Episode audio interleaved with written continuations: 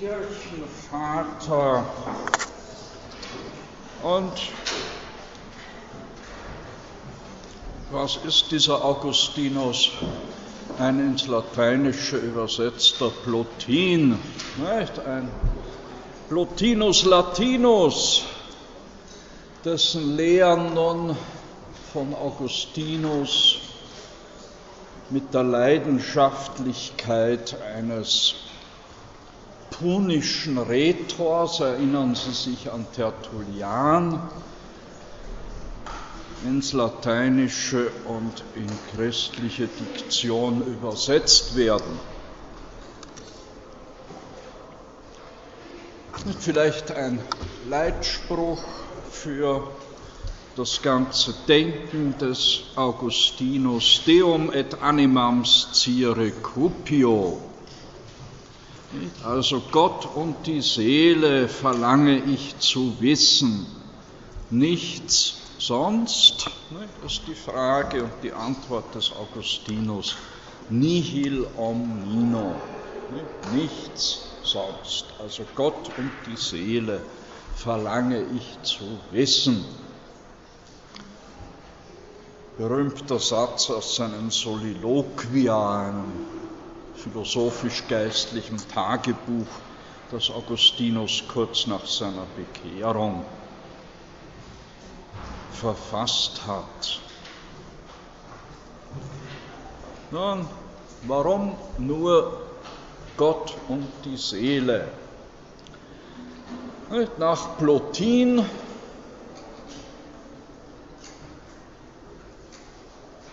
Nach Plotin besteht die Glückseligkeit in der Gottes- und Selbsterkenntnis.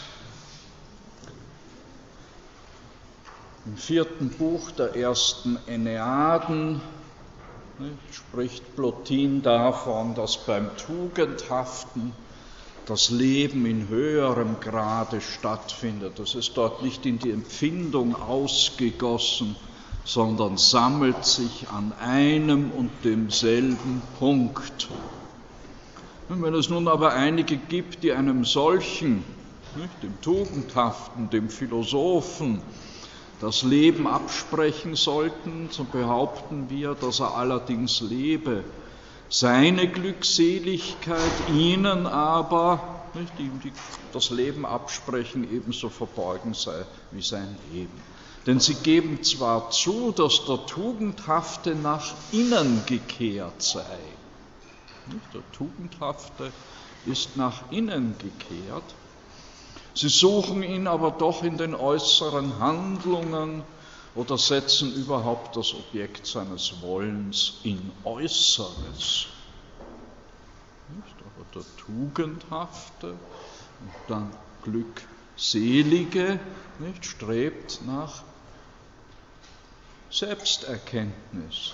Diese Selbsterkenntnis zugleich ist die Gotteserkenntnis.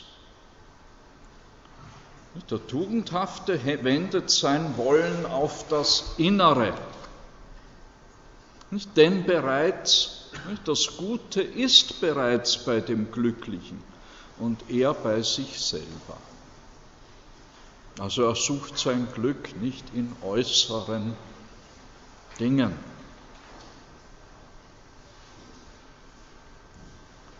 Und dann in der sechsten Enneade im neunten Buch, wenn du, weil das Gute oder das eine, ne, das ist die Abhandlung, letzte Abhandlung in den Enneaden über das Gute oder das eine, also über Gott, nicht, wenn du das Gute oder ein, weil das Gute oder eine nichts von den Dingen ist, von den Dingen, die wir sinnlich wahrnehmen. Und wenn du deshalb in deiner Meinung schwankst, so versetze dich selbst in diese und schaue von diesen aus. Aber so, dass du dein Denken nicht nach außen richtest. Denn es, das Gute oder eine, liegt nicht irgendwo, nachdem es sich von anderem abgesondert hätte, sondern es ist gegenwärtig für jeden, der es ergreifen kann. Wer das nicht vermag, für den ist es nicht gegenwärtig. Also Gott ist für den, der ihn ergreifen kann, gegenwärtig. Plato sagt, niemandem ist es fern, sondern es ist allen nah, ohne dass sie es wissen. Sie selbst aber entfliehen ihm oder vielmehr indem sie ihm, dem einen, dem Guten entfliehen, entfliehen sie sich selbst. Sie können es darum nicht ergreifen, sie können darum den nicht ergreifen, nicht das eine oder das Gute, dem sie entflohen sind und können auch, da sie sich selbst vernichtet haben, keinen anderen finden. Sie gleichen einem Kind, das im Wahnsinn außer sich geraten ist und seinen Vater nicht kennt. Wer sich selbst erkennt, weiß auch sein Woher. Also Selbsterkenntnis ist Gotteserkenntnis, ist Glückseligkeit. Nach Plotin. Wie liest sich das bei Augustinus, unserem Plotinus Latinus? Ganz wichtige Stelle in der Schrift De Vera Religione, also über die wahre Religion. Da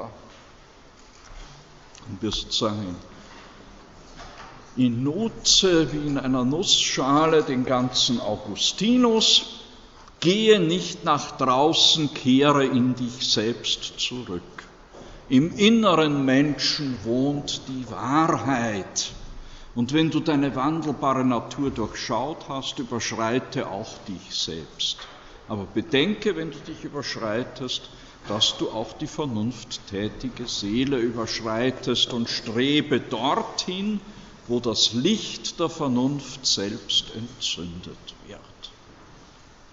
Denn wohin gelangt jeder vernünftig Schließende, wenn nicht zur Wahrheit. Gelangt doch die Wahrheit nicht zu sich selbst durch Vernunftschlüsse, also durch Vernunfttätigkeit, sondern sie ist das Ziel, das die vernünftig Schließenden anstreben. Schau hier die höchste Übereinstimmung und stimme selbst mit ihr überein. Bekenne, dass du nicht sie selbst bist, die Wahrheit, also Gott. Denn sie selbst sucht sich nicht, du aber bist suchend zu ihr gelangt, nicht im Raum, sondern durch das Verlangen des Geistes, damit der innere Mensch selbst mit seinem Einwohner, cum suo inhabitatore, nicht in niedriger und fleischlicher, sondern in höchster und geistiger Wollust übereinstimme. Ja, also ganz wichtige Stelle aus dieser frühen christlichen Schrift des Augustinus. Und zu sehen, das ist nichts anderes als Plotin.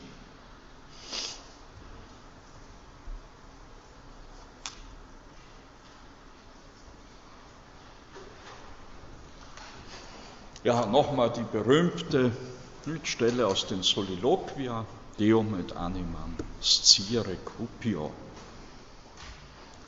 Oder nochmals aus der Schrift De Ordine, die Augustinus nach seiner Bekehrung hat er sich zurückgezogen an den Comersee mit seinen Freunden und hat dort einige Abhandlungen geschrieben, unter anderem eben diese Schrift, die Ordine. Ähm, also wohl 387, 86, 87 entstanden. Er sagt dort, die Philosophie stellt eine zweifache Frage. Zum einen fragt sie nach der Seele, zum anderen nach Gott. Die erste Frage, die Frage nach der Seele, führt zu unserer Selbsterkenntnis. Die andere, die Frage nach Gott, zur Erkenntnis unseres Ursprungs. Erinnern Sie sich an Plotin. Wer sich selbst erkennt, weiß um sein Woher. Jene, macht uns der Glückseligkeit würdig. Die Selbsterkenntnis macht uns der Glückseligkeit würdig. Diese, die Erkenntnis unseres Ursprungs, die Beantwortung unserer Frage nach Gott, macht uns glücklich.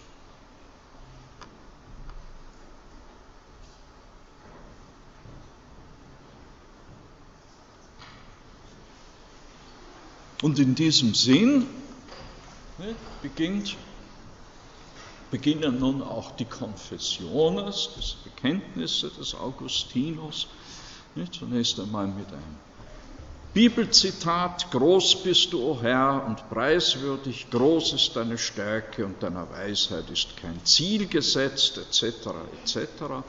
Dennoch aber will ich dich loben, der Mensch selbst ein Teil deiner Schöpfung.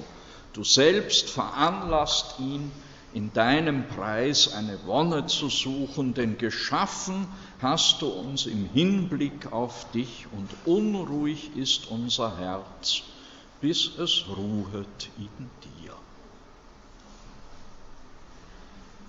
Im Hintergrund steht die neuplatonische Trias von Ursprung, Ausgang aus dem Ursprung und Rückkehr in den Ursprung.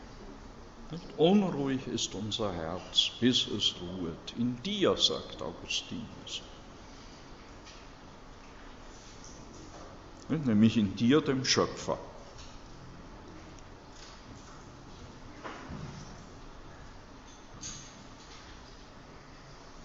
Und dieser Schöpfer intimus cordi est. Er ist in der Tiefe des Herzens. Im vierten Buch der Konfessiones. rekapituliert er gleichsam so einen Aufstieg von den Körpern über die Seele zu Gott. Wenn die Körper dir gefallen, so preise Gott in ihnen und lenke deine Liebe von ihnen zu ihrem Schöpfer. Wenn dir die Seelen gefallen, so liebe sie in Gott, weil auch sie selbst vergänglich sind und nur in ihm, nur in Gott Halt und Bestand finden. In Gott also liebe sie, reiße zu ihm hin, so viel du kannst und sprich zu ihnen. Ihn lasset uns lieben, er hat dies alles geschaffen und ist nicht ferne. Er hat es nicht etwa geschaffen, um sich zu entfernen, sondern es dies alles besteht durch ihn, in ihm. Siehe, wo er ist, wo kostet man die Wahrheit. In der Tiefe des Herzens ist er, aber das Herz ist von ihm abgeehrt. Und es sind nun, wir haben schon darauf hingewiesen, die Bücher der Platoniker, die ihn dazu anregen, die Wahrheit außerhalb der Körperwelt zu suchen. Durch sie wurde mir, sagt Augustinus, das Unsichtbare an dir aus den erschaffenen Dingen erkennbar und sichtbar. Aber zurückgedrängt, aber spürte ich zumindest, was ich bei der Finsternis meiner Seele noch nicht erkennen konnte. Er hat zwar in dem Punkt schon Gewissheit, dass die Wahrheit außerhalb der Körperwelt zu suchen ist, außerhalb des sinnlich Empfindbaren und Wahrnehmbaren. Nicht? Diese Gewissheit hat er durch die, das Studium der Schriften der Platoniker gewonnen. Nicht? Doch war ich noch allzu schwach, dich zu genießen. Ja, er ist vielmehr von der gewonnenen philosophischen Weisheit zunächst mal aufgebläht. Ich schwatzte voller Sicherheit und als ob ich die Sache gründlich verstünde. Und doch wäre ich, wenn ich nicht in Christus, unserem Erlöser, den Weg zu dir gesucht hätte, zugrunde gegangen. Denn, ob schon mit Mühseligkeiten beladen, fing ich an, für einen Weisen gelten zu wollen. Statt Tränen zu vergießen, ließ ich mich von meiner Wissenschaft immer mehr aufblähen. Wo war da jene Liebe, welche auf dem Grund der Demut aufbaut, der da ist Jesus Christus? Oder wann hätten jene Bücher, nämlich die Bücher der Platoniker, mich diese, nämlich die Demut, lehren können? Aber du ließest wohl absichtlich diese Bücher in meine Hände gelangen, bevor ich deine heiligen Schriften kennenlernte. Dadurch sollte es meinem Gedächtnis eingeprägt werden, wie starken Einfluss sie auf mich ausgeübt hatten. Stimmt nicht ganz, ne? weil er hat schon früher mal die Bibel gelesen, war aber Ästhet wie er nun mal war, abgestoßen von dem schlichten, schlechten, schlichten Griechisch bzw. Latein dieser Schriften. Hm, aber dann nicht, griff ich mit größter Begierde nach den ehrwürdigen Schriften deines Geistes und vor allem nach dem Apostel Paulus. Hm, vor allem in der Gartenszene im siebenten Buch der Konfessiones ist das ja eine, eine Stelle aus dem Römerbrief, die laut Augustinus seine Zweifel löst. Die Stelle, wo es heißt, gib alles hin, nicht? und du wirst einen Schatz gewinnen im Himmel. Da lösten sich also all die Fragen, von denen ich einst gemeint, er, wie der Apostel Paulus, widerspreche sich selbst. Von ein und demselben Geist getragen erschienen mir seine keuschen Aussprüche und ich lernte frohlocken mit Zittern. Und ich begann zu lesen und fand, dass alles, was ich in den Schriften der Platoniker Wahres gelesen hatte, auch hier doch als Gnadengabe von dir gesagt werde. Ein merkwürdiges Bekenntnis eines Kirchenvaters.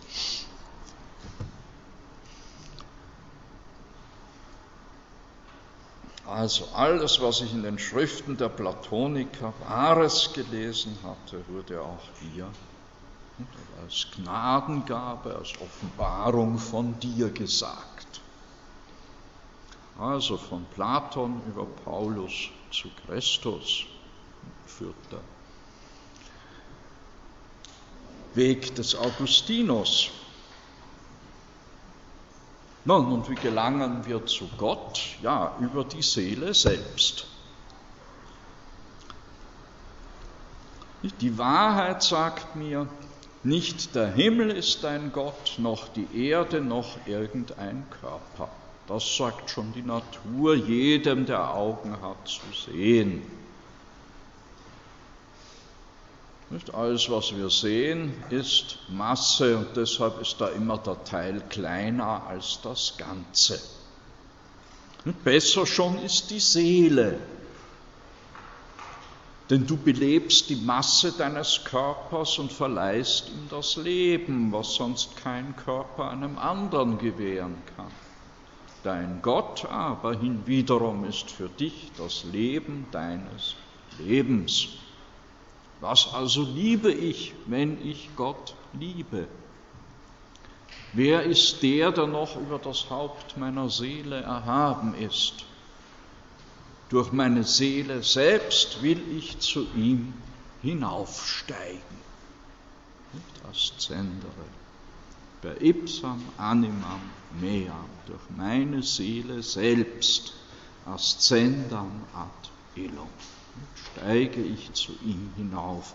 Ich will hinausgehen über jene Kraft in mir, mit der mein Ich am Körper haftet und sein Gefüge belebt und erfüllt.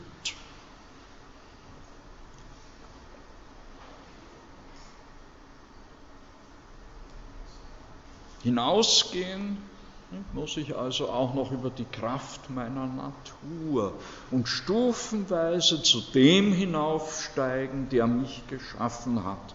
Und da gelange ich in die Gefilde und weiten Paläste des Gedächtnisses, der Memoria, wo die Schätze unzählbarer Bilder, welche die Sinne von allen möglichen Dingen aufgehoben haben, sich finden. Dort ist alles hinterlegt, was wir denken. Mögen wir es nun, mögen wir nun das, was die Sinne erfassten, erweitern oder verringern oder irgendwie verändern, etc. etc. Groß ist die Macht des Gedächtnisses. Überaus groß. Ein weites und grenzenloses Heiligtum. Wer hat es je ergründet? Und das ist eine Kraft meines Geistes und gehört zu meiner Natur. Aber dennoch fasse ich nicht ganz das, was ich bin. Ist also der Geist zu enge, um sich selbst zu fassen? Wo mag das sein, was er von sich nicht fasst, etwa außer ihm und nicht in ihm selbst? Warum fasst er es denn nicht? Gewaltige Verwunderung erfasst mich und Staunen ergreift mich deshalb. Die Menschen aber ziehen dahin und bewundern die Höhen der Gebirge, die gewaltigen Wogen des Meeres, den breiten Fluss der Ströme, den Umfang des Ozeans, den Umlauf der Gestirne und verlieren dabei sich selbst. Also um die Wahrheit zu finden und zur Selbst- und Gotteserkenntnis zu gelangen, darf ich nicht nach draußen gehen, nicht, sondern ich muss nach innen gehen, nicht, in die Gefilde und weiten Paläste der Memoria. Diese letzte Stelle, die Menschen aber ziehen dahin und bewundern etc. etc. Das ist geistesgeschichtlich ganz, ganz wichtig. Sie markiert gewissermaßen die Schranke zwischen Antike und Mittelalter einerseits und der Neuzeit andererseits.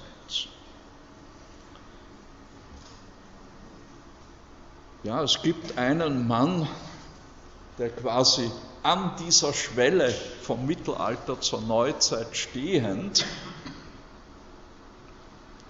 nicht? Gleichsam schon mit einem Fuß in die Neuzeit tritt und dann wieder zurück, zurückschrickt, zurücktritt. Und zwar indem er sich genau auf diese Stelle bei Augustinus beruft. Das ist der Dichter Petrarca, der im Jahr 1336 den Mont Ventoux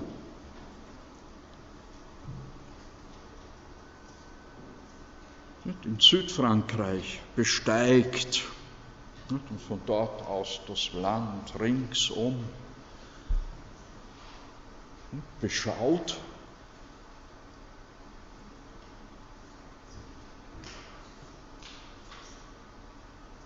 In der Ferne auch seine Heimat Italien erahnt.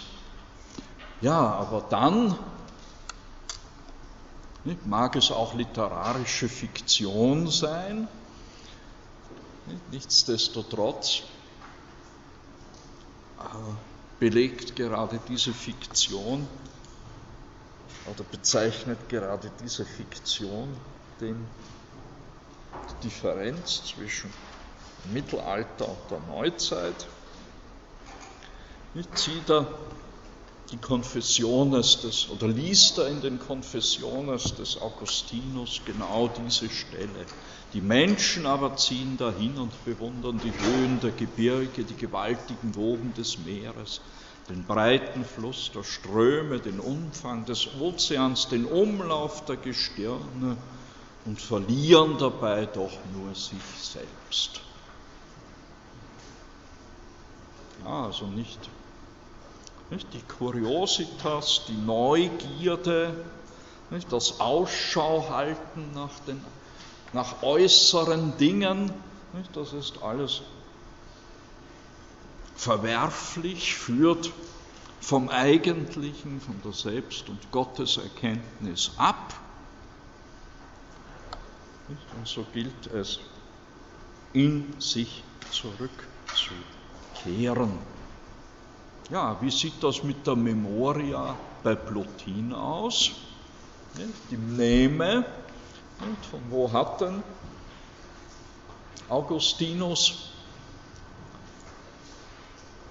was ist die Quelle für diese Hochschätzung der Memoria? Nun, im sechsten Buch der vierten Enneaden lesen wir bei Plotin über die Mneme, also über das Gedächtnis folgendes. dass diese Kraft der Seele, ohne etwas in sich aufgenommen zu haben, Dinge auffasst, die sie nicht erhalten hat. Denn die Natur der Seele ist die Vernunft aller Dinge, und zwar die letzte der Intelligiblen und im Intelligiblen befindlichen, die erste der in der ganzen sichtbaren Welt vorhandenen. Darum steht sie auch zu beiden im Verhältnis. Gleichsam in der Mitte zwischen übersinnlicher und sinnlicher Welt steht die Seele. Von dem einen empfängt sie Wohltaten und neues Leben vom Intelligiblen, und vom Sinnlichen wird sie durch die Ähnlichkeit getäuscht und wie bezaubert herabgezogen. In der Mitte befindlich nimmt sie beides wahr und man sagt, sie denke das Intelligible, indem sie es sich ins Gedächtnis ruft, in die Memoria, wenn sie mit ihm in Verbindung getreten. Denn sie erkennt das Intelligible, das Göttliche, dadurch, dass sie selbst es in gewisser Weise ist. Sie erkennt es nämlich nicht dadurch, dass sie es in sich hineinsetzt, gleichsam von außen, nicht, in sich hineinsetzt, sondern dadurch, dass sie es gewissermaßen hat und sieht und es in abgeschwächter Weise selbst ist und aus dem dunklen Zustand gleichsam durch ein Erwachen in ein helleres Licht tritt und aus der Möglichkeit zur Wirklichkeit übergeht. Soweit Plotin zur Memoria. In dem Sinn ist dann der Aufstieg zu Gott gleichsam eine platonisch gesprochen Anamnesis, ein sich wiedererinnern in der Memoria, oder mit Augustinus gesprochen, eine Illuminatio, die Erleuchtung durch das, durch das der Seele innewohnende innere Licht.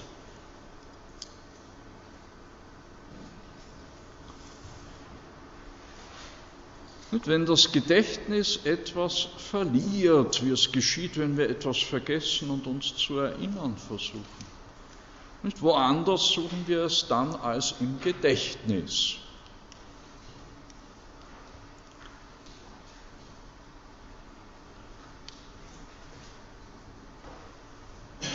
Denn wir haben das noch nicht ganz vergessen, von dem wir uns erinnern, dass wir es vergessen haben.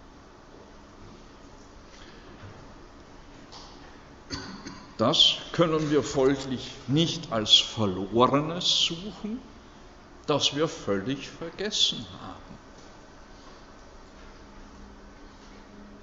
Das steht dahinter die Frage Platons, wie können wir etwas lernen, was wir noch nicht kennen? Wie ist überhaupt Lernen? Wie ist Erkennen möglich? Wie soll ich dich also suchen, o oh Herr? Denn wenn ich dich, meinen Gott, suche, so suche ich das glückselige Leben. Ich will dich also suchen, damit meine Seele lebe. Denn mein Leib lebt aus meiner Seele und meine Seele lebt aus dir. Wie also soll ich die Vita Beata suchen? Da ich sie doch nicht eher besitze, bis ich sagen kann, genug, hier ist es. Der muss sich also fragen, wie ich es suchen soll, auf dem Weg der Wiedererinnerung, wie wenn ich es vergessen hätte, aber doch noch wüsste, dass ich es vergessen, oder aber durch das Verlangen, das Leben, das ich noch nicht kenne, kennenzulernen. Mag ich es nun nie gekannt oder so vergessen habe, dass ich mich nicht einmal mehr erinnere, es vergessen zu haben. Ist nicht das ewige Leben, das, nach dem alle verlangen und das keiner ausschlagen möchte? Aber wo haben Sie es kennengelernt, dass Sie alle danach verlangen? Zweifellos haben wir es, dieses ewige Leben oder die Vita Beata. Ich weiß aber nicht wie.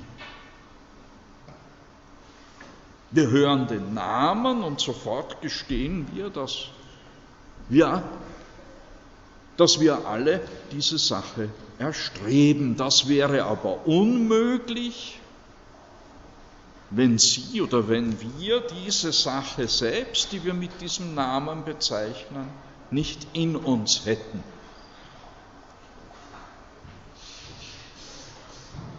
Das glückselige Leben ist Freude an der Wahrheit. Diese aber ist Freude an dir, mein Gott, der du die Wahrheit bist. Das glückselige Leben wollen alle. Dieses Leben, welches allein das Glückselige ist, wollen alle, alle wollen die Freude an der Wahrheit. Ich habe zwar viele kennengelernt, die täuschen wollten, aber keinen, der getäuscht werden wollte. Wo haben Sie dieses glückselige Leben kennengelernt? fragt Augustinus. Sie können es doch nur dort kennengelernt haben, wo Sie auch die Wahrheit kennengelernt haben.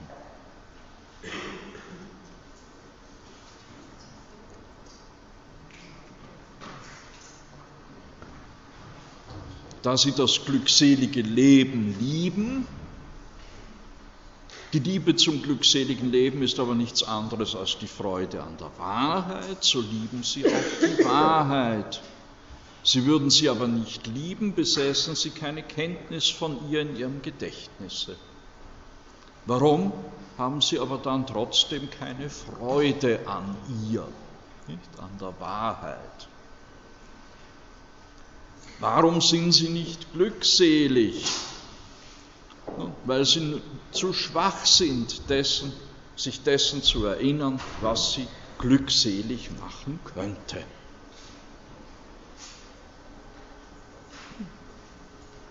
So erzeugt die Wahrheit sogar den Hass.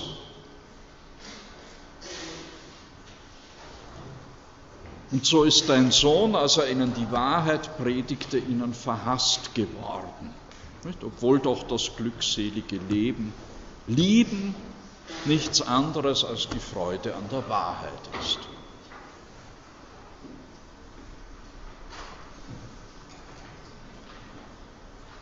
Nun, Augustinus erklärt sich dies dadurch, dass die Menschen die Wahrheit um der Sache willen hassen, die sie fälschlich als Wahrheit lieben. Sie lieben das Licht der Wahrheit, hassen aber ihre Anklagen. Glückselig wird also nur der sein, der ohne Störung und Hindernis sich einzig der Wahrheit erfreut, durch die alle Wahrheit ist, also Gott. Wo ich die Wahrheit fand, dort fand ich meinen Gott, die Wahrheit selbst. Nicht? Und er oder sie, Gott oder die Wahrheit, wohnt in meinem Gedächtnis.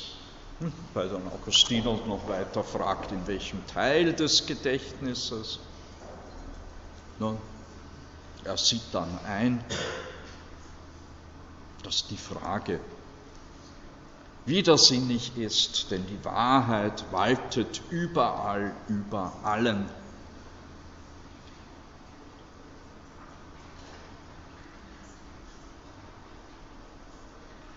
Wir entfernen uns von dir, wir nahen uns dir, ohne dass hier von Raum die Rede ist.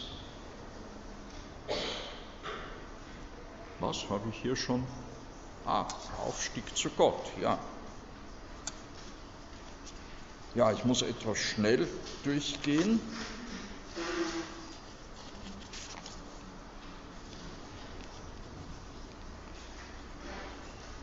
Also die platonische Anamnesis-Lehre wird zur Illuminationslehre, ne, christlich umgedeutet.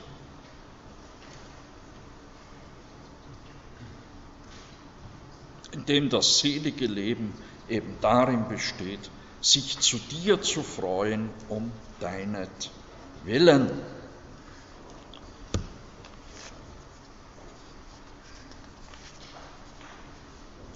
Es folgt dann im elften Buch der Konfessiones die berühmte Zeitanalyse des Augustinus, nicht ausgehend von der Frage, was tat Gott, bevor er Himmel und Erde schuf. Ja, das ist eine Frage, die fromme Heiden den Christen stellen. Was hat euer Gott denn getan, bevor er Himmel und Erde schuf? Nun, diese Frage ist widersinnig.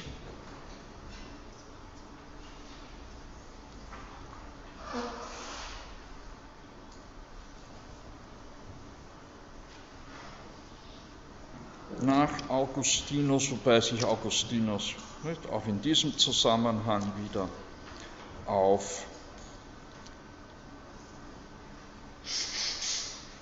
Plotin stützen kann auf die Zeitanalyse. Im siebenten Buch der dritten Enneaden über Zeit und e über Ewigkeit und Zeit bei Plotin.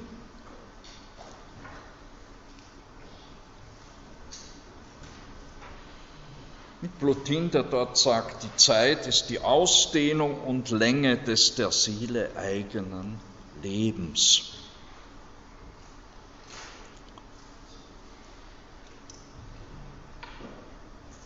Zeit ist die Ausdehnung und Länge des der Seele eigenen Lebens.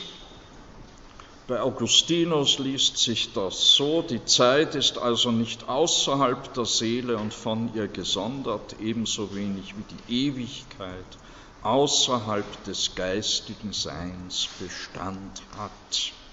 Nicht die Zeit ist nichts anderes als die Ausdehnung der Seele selbst, die Distentio animi. Die Ausdehnung der Seele ist die Zeit. Plotin, Zeit ist die Ausdehnung und Länge des der Seele eigenen Lebens.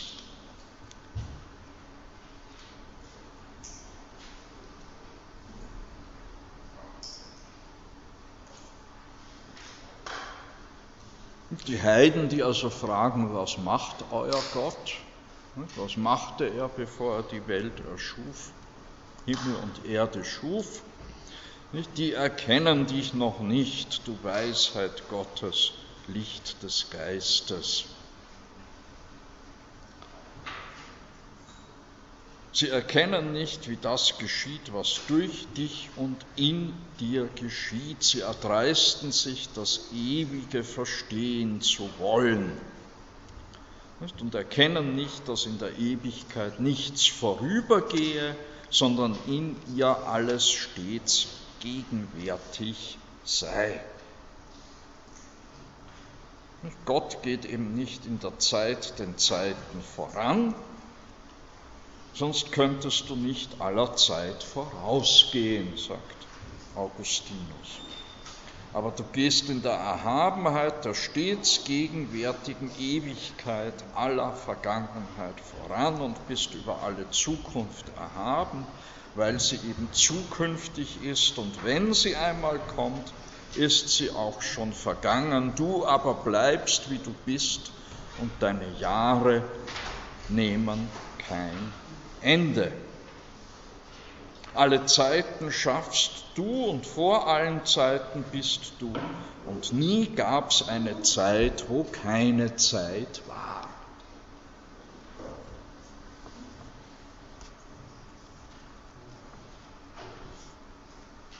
Niemals, 14. Kapitel des 11. Buches der Konfessiones, Niemals also hat es eine Zeit gegeben, wo du nicht schon etwas geschaffen hattest, weil du ja die Zeit selbst geschaffen hast. Und keine Zeit ist ewig wie du, weil du immer da derselbe bist.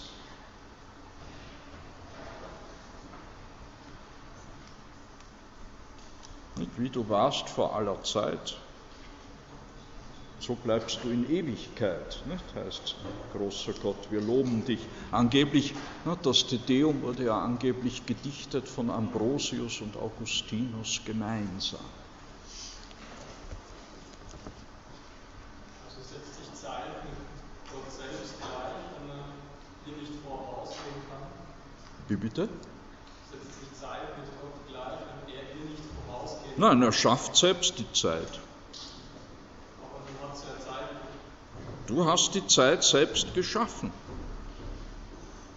Keine Zeit ist ewig wie du, weil du immer da derselbe bleibst. Ich bin der ich bin, sagt der Herr.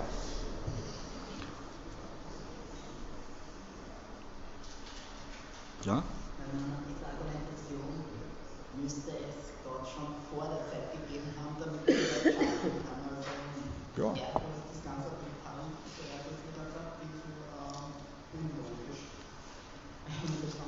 Nein, aber man kann ihn nicht mit sozusagen im Sinne innerzeitlicher Bestimmungen ja, zu bestimmen versuchen.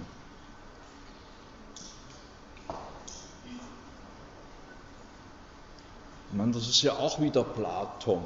Nicht? Die Zeit ist das Abbild der Ewigkeit. Die Ewigkeit ist nicht nicht innerzeitlich zu denken, etwa als ne, unendliche Erstreckung der Zeitlinie.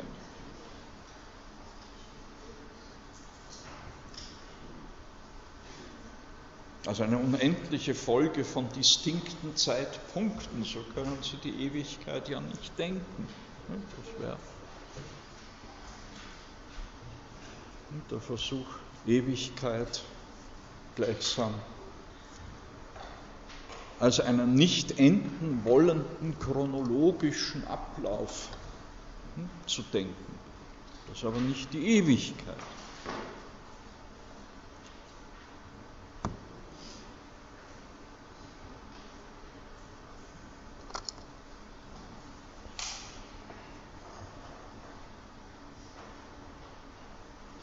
Also du bleibst immer da derselbe. Wenn sie, sie die Zeit aber bliebe und nicht verginge, dann wäre sie keine Zeit. Was ist die Zeit? Wer vermöchte dies leicht und in Kürze auseinanderzusetzen? Wer kann darüber je etwas sprechen, es auch nur in Gedanken umfassen? Und doch erwähnen wir nichts so häufig und nichts so selbstverständlich wie die Zeit. Und wir verstehen es allerdings irgendwie, wenn wir davon sprechen, noch verkennen wir es, wenn wir eine andere, wenn wir andere von ihr reden hören. Was also ist die Zeit? Wenn mich niemand danach fragt, weiß ich es. Wenn ich aber einem, der mich fragt, erklären sollte, was die Zeit ist, weiß ich es nicht. Das ist immer so. Ne?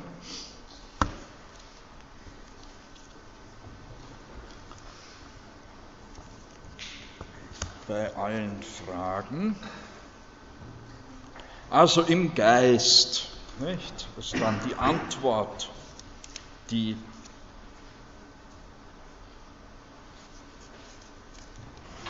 Augustinus im 27. Kapitel des 11. Buches gibt, in dir, mein Geist, messe ich die Zeiten. Und entgegne mir nicht, wie, wie das vonstatten geht. Lass dich nicht durch die Menge deiner Vorurteile verwirren. In dir, ich sage es nochmals, messe ich die Zeiten. Der Eindruck, den die vorübergehenden Dinge auf dich machen, bleibt, auch wenn sie vorübergegangen sind. Und ihn messe ich, wenn ich die Zeit messe. Die Zeit ist also nichts anderes als die Ausdehnung der Seele selbst. Nihil, nihil esse aliut tempus quam distensionem ipsius animi. Nichts anderes ist die Zeit als die Ausdehnung des Geistes oder der Seele selbst.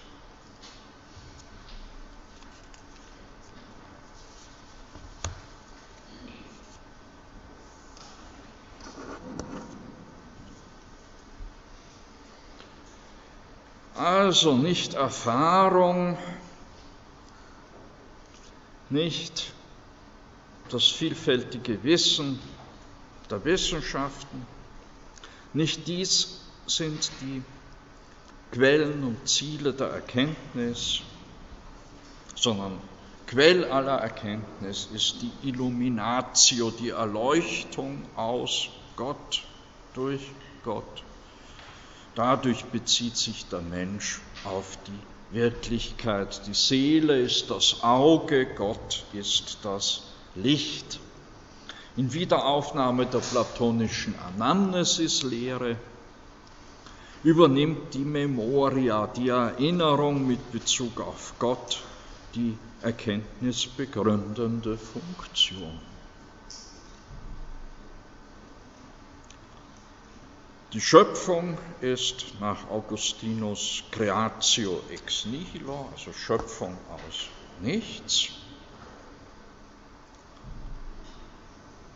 Die Schöpfung, das kreatürlich Seiende, nicht, zehrt von der göttlichen Seinsmitteilung und insoweit ist die Seinsweise des kreatürlichen Seienden Privatio. Das ist ein Mangel, der allem Kreatürlichen eignet. Gott ist das Sein selbst, das Esse ipsum. Gott ist das Sein selbst.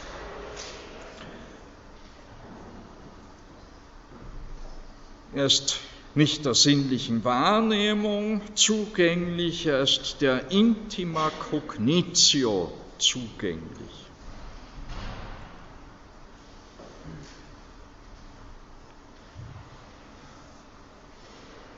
Mit der innersten Erkenntnis, der Selbsterkenntnis, die eben zugleich Gottes Erkenntnis ist.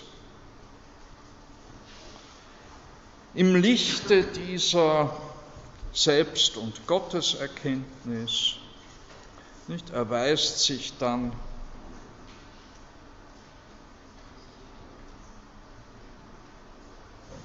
alles Geschaffene gleichsam als Abbild der göttlichen Dreifaltigkeit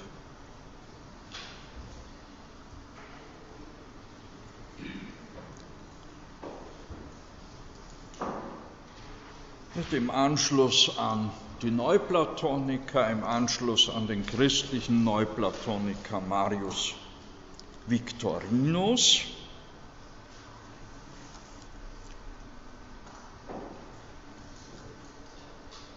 Und finden sich verschiedene Trinitätsanalogien bei Augustinus.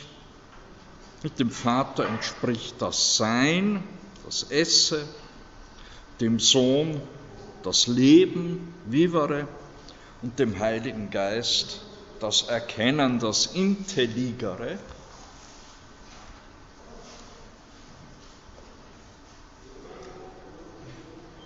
dementsprechend in der Seele die Memoria, die Intelligentia und die Voluntas.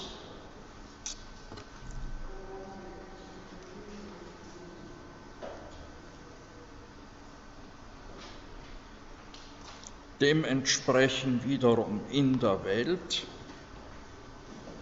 esse, species und ordo das Sein, das besondere Sein und deren Verbindung. Alle geschaffenen Dinge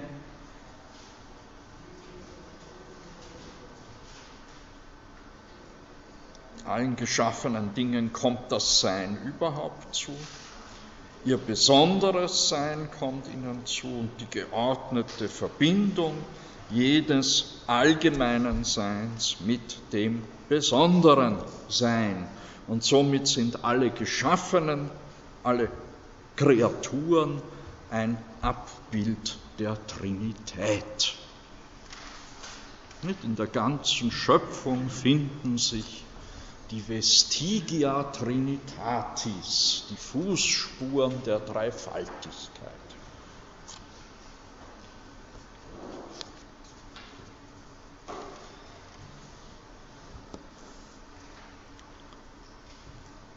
Wobei nun das Böse nicht die Ordnung und Schönheit der Welt trübt. Das Böse ist der Mangel an Sein, Privatio. Ein Mangel an Sein.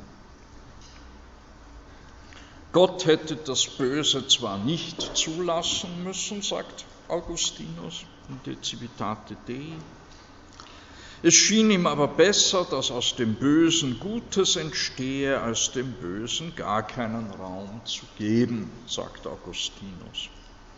Die Ursache des Bösen ist der Wille, der sich vom Höheren zum Niederen wendet.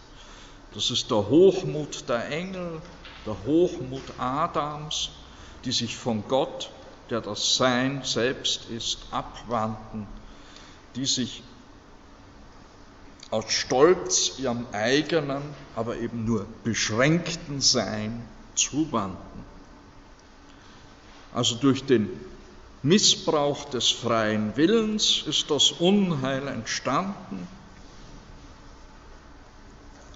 ist das Böse entstanden, das uns nun durch eine Folge von Leiden zum ewigen Tod führt, ausgenommen die, die durch Gottes Gnade erlöst werden. Ja, also nach Augustinus sind die meisten zur Verdammnis bestimmt. Ah, kein Wunder. Ne? Versetzen Sie sich in die Zeit, ringsum bricht alles zusammen. Das ganze Imperium gerät aus den Fugen. Ne? Da kann man schon reichlich verbiestert werden.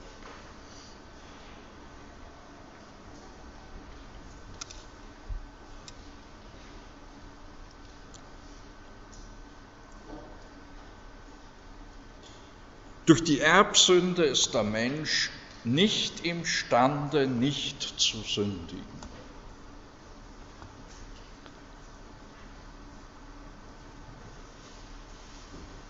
Non posse non peccare. Der Mensch vermag nicht zu, nicht, nicht zu sündigen. Adam besaß noch die Freiheit, nicht zu sündigen. Er war noch, die Freiheit Adams war noch das Posse non peccare. Er vermochte nicht zu sündigen. Diese Freiheit ist durch die Erbsünde verwirkt. Wir bedürfen daher der Gnade Gottes.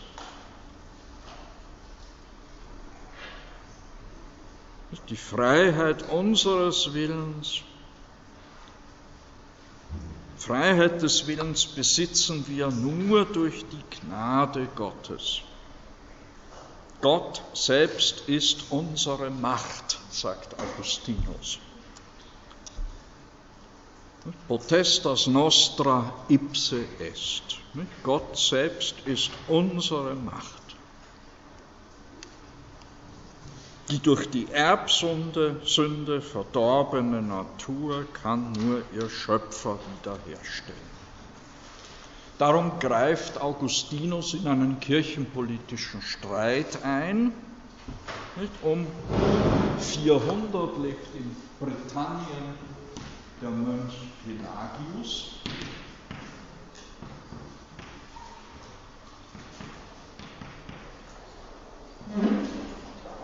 Der Mönch Pelagius in Britannien, der die Willensfreiheit und eigene sittliche Kraft des Menschen betont.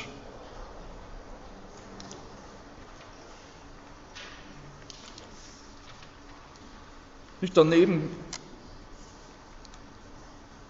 gibt es noch einen Semi-Pelagianismus, wonach der freie Wille sich für das Gute entscheiden kann.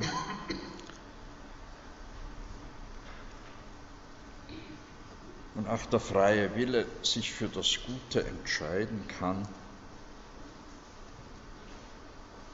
Gott, äh, der Mensch selbst aber ohne die Gnade Gottes nichts Gutes vollend, zu vollenden vermag. Also,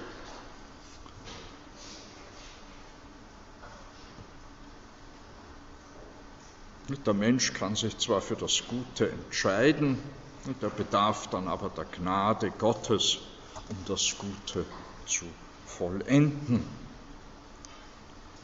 Augustinus setzt sich gegen Pelagius wie auch gegen diesen Semipelagianismus offiziell durch. Die Kirche beruft sich im Mittelalter in ihrer Gnadenlehre auch ständig auf Augustinus vertritt aber faktisch einen Semipelagianismus. Insbesondere wird von der Amtskirche nicht aufgenommen die Lehre des Augustinus von der Prädestination, von der göttlichen Vorherbestimmung. Wer verdammt und wer errettet wird und von der Alleinwirksamkeit der Gnade. Das ist theologischer Sprengstoff der dann im 16. Jahrhundert endgültig zur Kirchenspaltung im lateinischen Westen führt.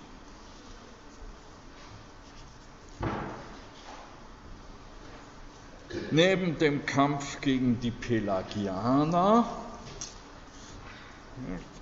hat sich Augustinus ja, dann als Bischof in Nordafrika, in Hipporegius, nicht insbesondere auseinanderzusetzen mit den Donatisten.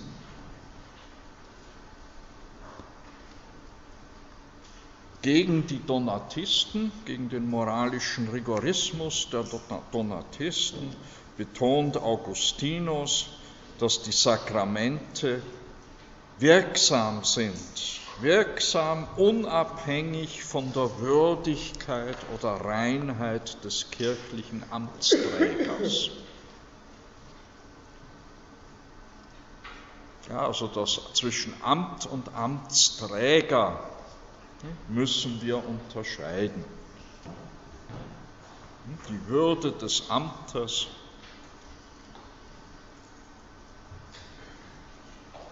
nicht, leidet nicht unter der Würdelosigkeit des Amtsträgers.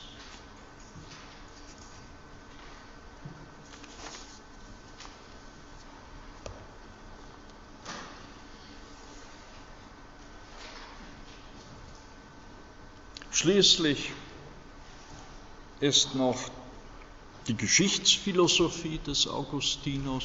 Gab es eine Frage? Schließlich noch die Geschichtsphilosophie des Augustinus, die er in den Büchern über den Gottesstaat niedergelegt hat.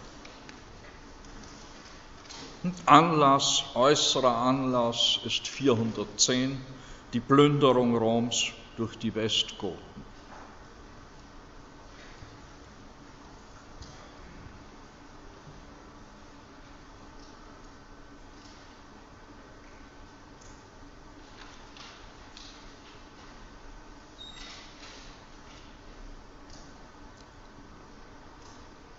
Nicht Vorwurf der frommen Heiden an die Christen. Nicht? Jetzt seht ihr, was wir von eurem Christengott haben.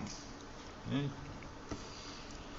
Kaum 30 Jahre ist es her, dass auf Befehl des christlichen Kaisers der Altar der Victoria aus dem römischen Senat entfernt wurde und schon folgt eine Niederlage auf die andere. Die ewige Stadt selbst wird zum Opfer der Barbaren. Was antwortet Augustinus auf diesen Vorwurf?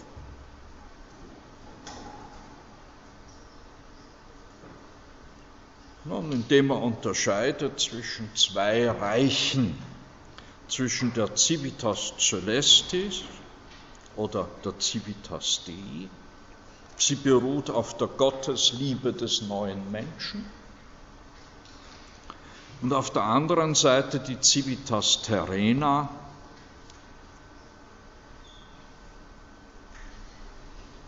das irdische Reich, der irdische Staat, die Gemeinschaft der Gottlosen, die auf der Selbstliebe des alten Menschen beruht.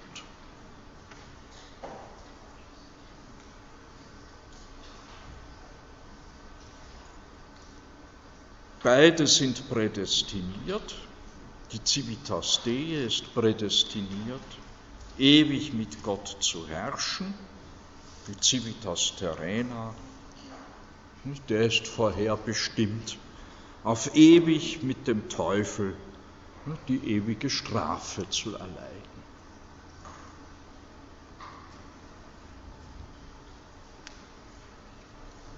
Also wenn der irdische Staat zugrunde geht, dann ist um ihn nicht schade.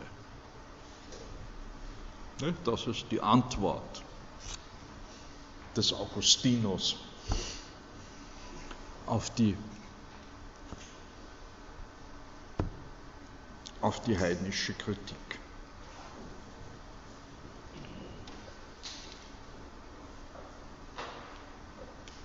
Die Geschichte der Menschheit ist nun nach Augustinus die Geschichte dieser beiden Reiche, dieser beiden Staaten, der Civitas Dei und der Civitas Terrena.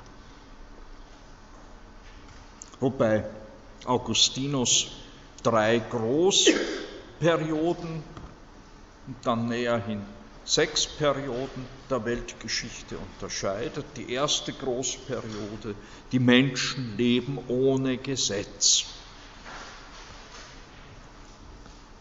Mit erstens von Adam bis Noah, diese erste Periode der Weltgeschichte wird durch die Sintflut beendet. Es handelt sich hier um die Kindheit der Menschheit, die Kindheit, die durch das Vergessen begraben wird. Die zweite Periode, immer noch die Menschen leben ohne Gesetz, von Noah bis Abraham, das Knabenalter der Menschen. Die zweite Periode, Großperiode, die Menschen leben unter dem Gesetz, kämpfen und werden besiegt. Das ist das Jünglings- und Mannesalter der Menschheit. Zunächst die Zeit von Abraham bis David, dann von David bis zur babylonischen Gefangenschaft und von der babylonischen Gefangenschaft bis zu Jesus Christus. Ja, in diesen drei Perioden leben die Menschen unter dem Gesetz, kämpfen und werden besiegt. Die dritte und letzte Periode der Weltgeschichte ist die Zeit der Gnade, in der wir selbst leben, die Zeit von Christus, von Christus bis zum Ende der Geschichte. Es ist die Zeit der Gnade, des Kampfes und des Sieges der Gläubigen.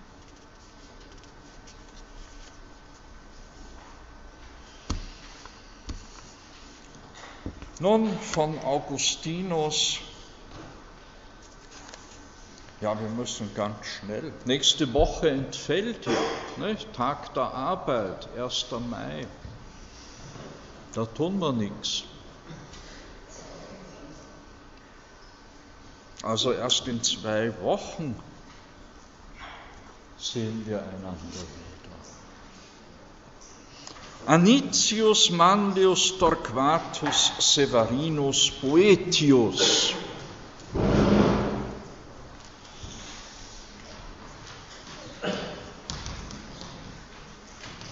Boetius, der, erst, der letzte was, Römer und erste Scholastiker, genannt hat. 480 bis 525.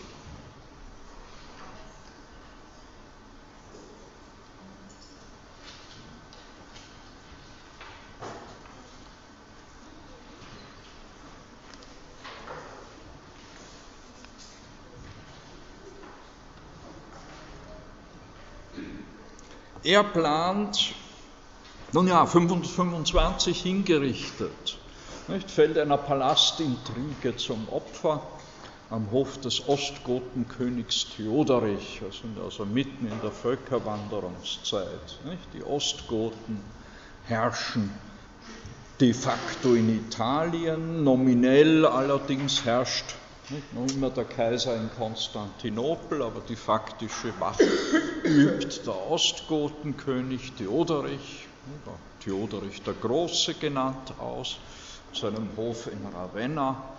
Boetius ist ein hoher Verwaltungsbeamter, am Politiker am Hof dieses Theoderich, des Ostgotenkönigs, und fällt einer Intrige zum Opfer.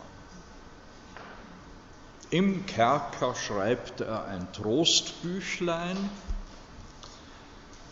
nicht? Die Konsolatione Philosophiae, nicht? über den Trost der Philosophie. Ein echter Römer, ein echter Platoniker. Nicht, nicht irgendein Heiliger tröstet ihn da im Kerker, sondern die Philosophie. Das wäre auch ein schöner Text als Pflichtlektüre über den Trost der Philosophie.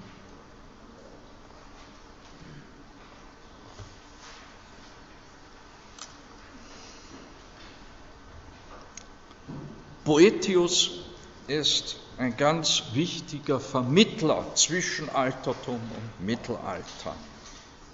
Er übersetzt zahlreiche, vor allem aristotelische Grundbegriffe ins Lateinische und wird so neben Augustinus der große Lehrer des frühen Mittelalters. Er plant sämtliche Schriften des Aristoteles und Platon ins Lateinische zu übersetzen. Er übersetzt die Kategorienschrift des Aristoteles, verfasst dazu einen Kommentar Er verfasst weiter einen Kommentar zur Übersetzung der Einleitungsschrift des Porphyr.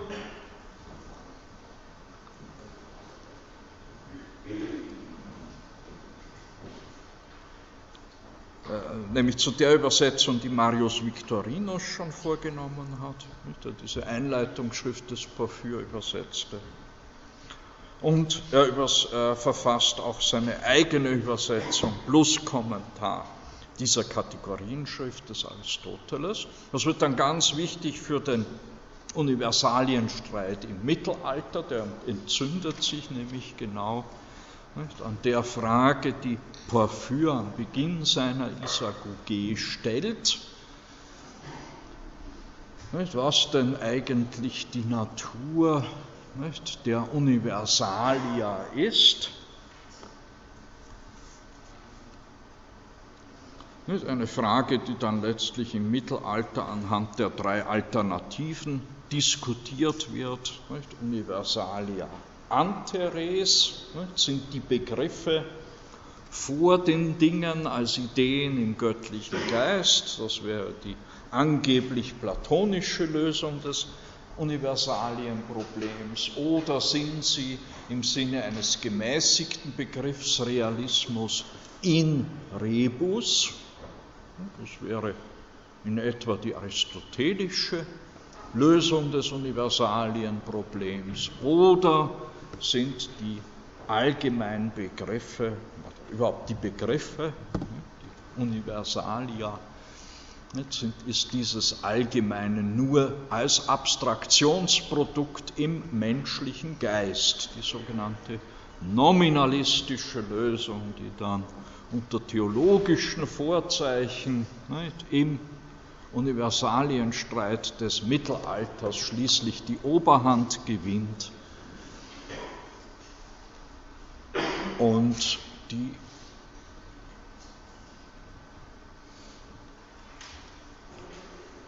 diese nominalistische Lösung des Universalienproblems, der ist auch die ganze Philosophie der Neuzeit verpflichtet, mit ganz wenigen Ausnahmen.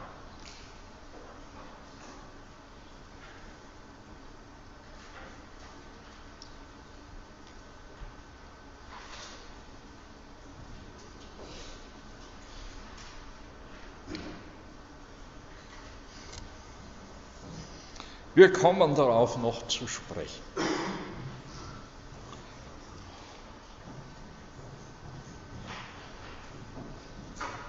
Ja, dann hat er übersetzt die Schrift, äh, also Perihermeneias, also die Interpretationen von Aristoteles und dazu zwei Kommentare verfasst. Weiters verfasst er eine Introductio ad Categoricos Syllogismos, also eine Einleitung in die kategorischen Syllogismen, eine Schrift über die kategorischen Syllogismen, über die hypothetischen Syllogismen, über die Einteilungen und die Differentiis Topicis. Also, das sind im Wesentlichen Schriften zur, zum Organon des Aristoteles.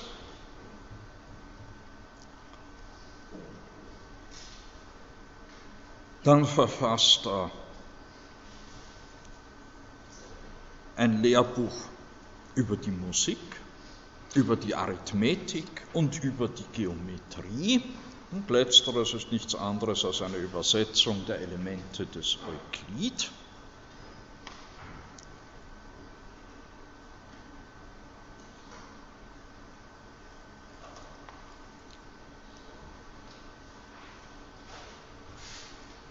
Er schreibt auch einige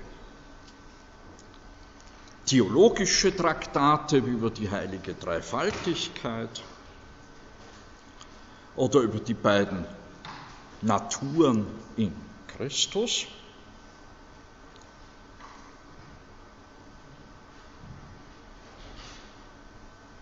Und sein bekanntestes Werk eben die Consolatio Philosophiae, die Philosophie richtet den eingekerkerten Boetius auf.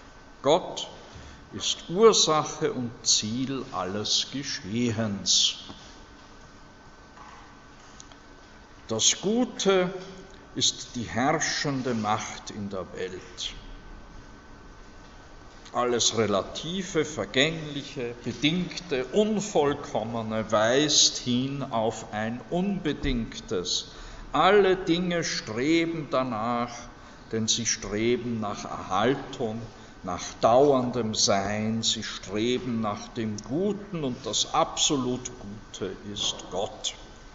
Alles ist zum Guten hin angelegt, versichert ihm die Philosophie. Alles ist zum Guten hin angelegt.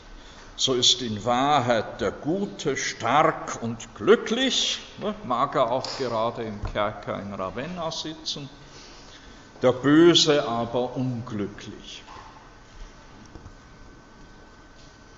Das wird aber erst klar, wenn man die Welt sub specie aeternitate betrachtet.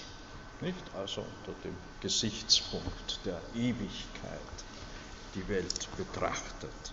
Alles, was geschieht, erhält Ursache, Reihenfolge und Form aus dem göttlichen Geist, der das, was er in seiner Einfachheit vor sich sieht, in der Zeit sich entfalten lässt was dem Menschen, der nur einen Teil der Reihe überblickt, übel, böse zu sein scheint, ist von der göttlichen Einheit her auch gesehen geordnet und sinnvoll.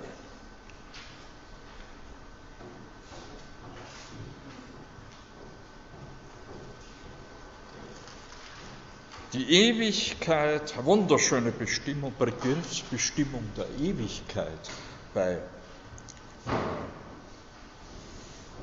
Poetius, Eternitas est interminabilis vitae tota simul et perfecta possessio. In diesem Sinn ist nur Gott die Eternitas, die Ewigkeit zu eigen. Er ist die Eternitas. Nicht? Die Ewigkeit ist die ja, interminabilis.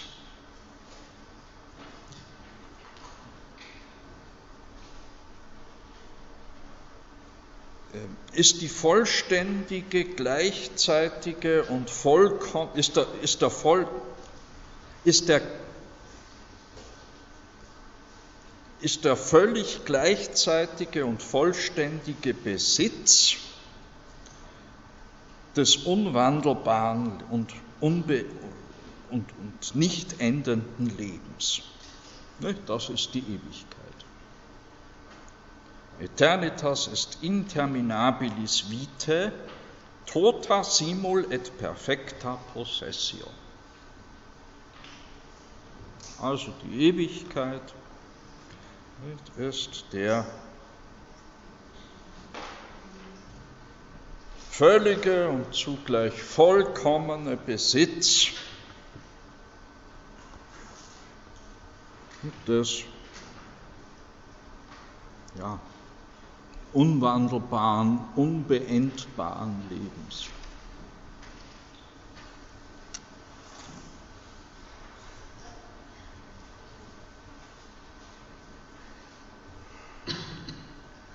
Es ist daher falsch zu meinen, eine anfangs- und endlose Schöpfung sei mit dem Schöpfer gleich ewig.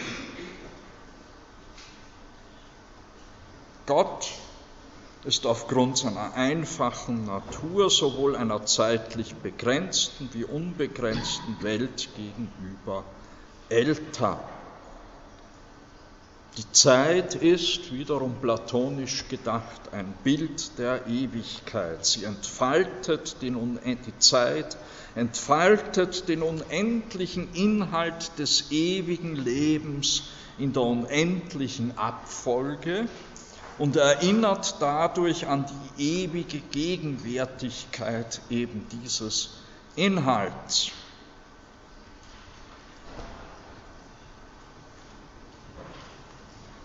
Und zwar erinnert die Zeit an die ewige Gegenwärtigkeit dieses Inhalts, weil in der Zeit das Jetzt allein wirklich ist.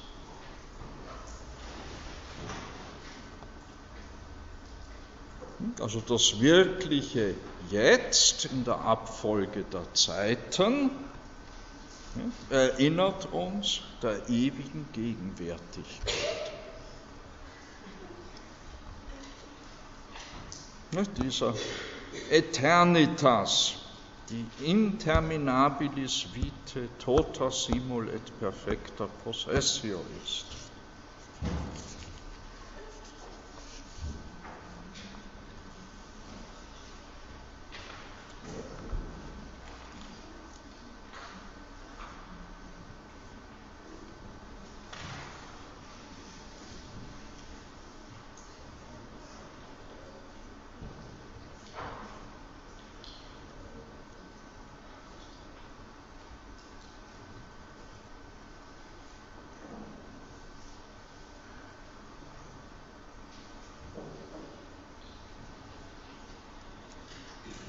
Und insoweit ist auch eine, nach Boetius auch eine unendliche Dauer der Welt, also der Schöpfung, verträglich mit der ewigen Gegenwart Gottes.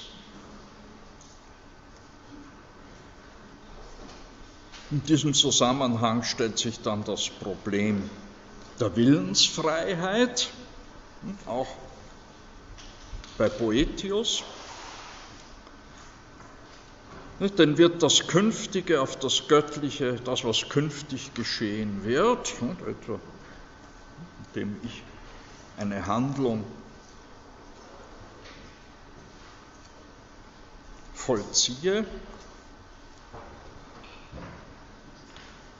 wird das künftige Geschehen auf das göttliche Erkennen bezogen, dann erscheint das Künftige als notwendig.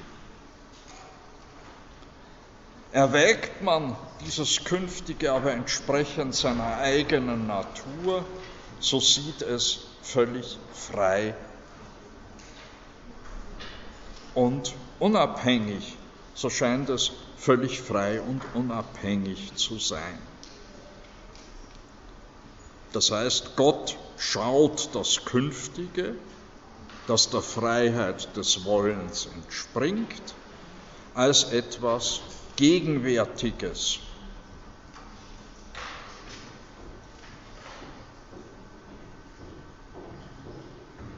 Im Hinblick auf die göttliche Sicht vollzieht sich also das Zukünftige zwar mit Notwendigkeit, aber aus unserer Perspektive handeln wir frei und unabhängig.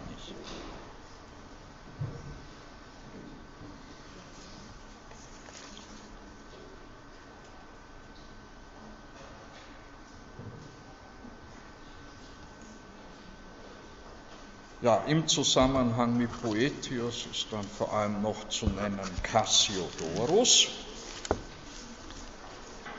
Aber dazu und zum Übergang von der Patristik zur Scholastik über diese vier ne, dunklen Jahrhunderte, sechstes, siebentes, achtes, neuntes